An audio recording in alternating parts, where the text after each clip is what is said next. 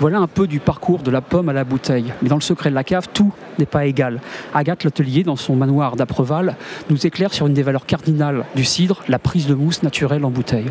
Alors, euh, la prise de mousse en bouteille, euh, pour moi, c'est euh, une partie du vivant du cidre.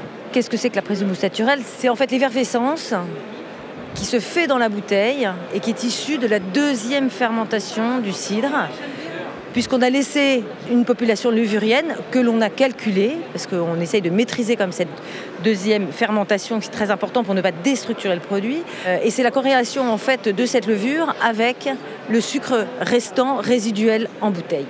Et donc, à partir du moment de l'embouteillage, effectivement, on va laisser sur latte en fait les bouteilles pendant, on dit, deux mois à trois mois, parce qu'en fait, finalement, on ne décide pas vraiment de la durée de la prise de mousse.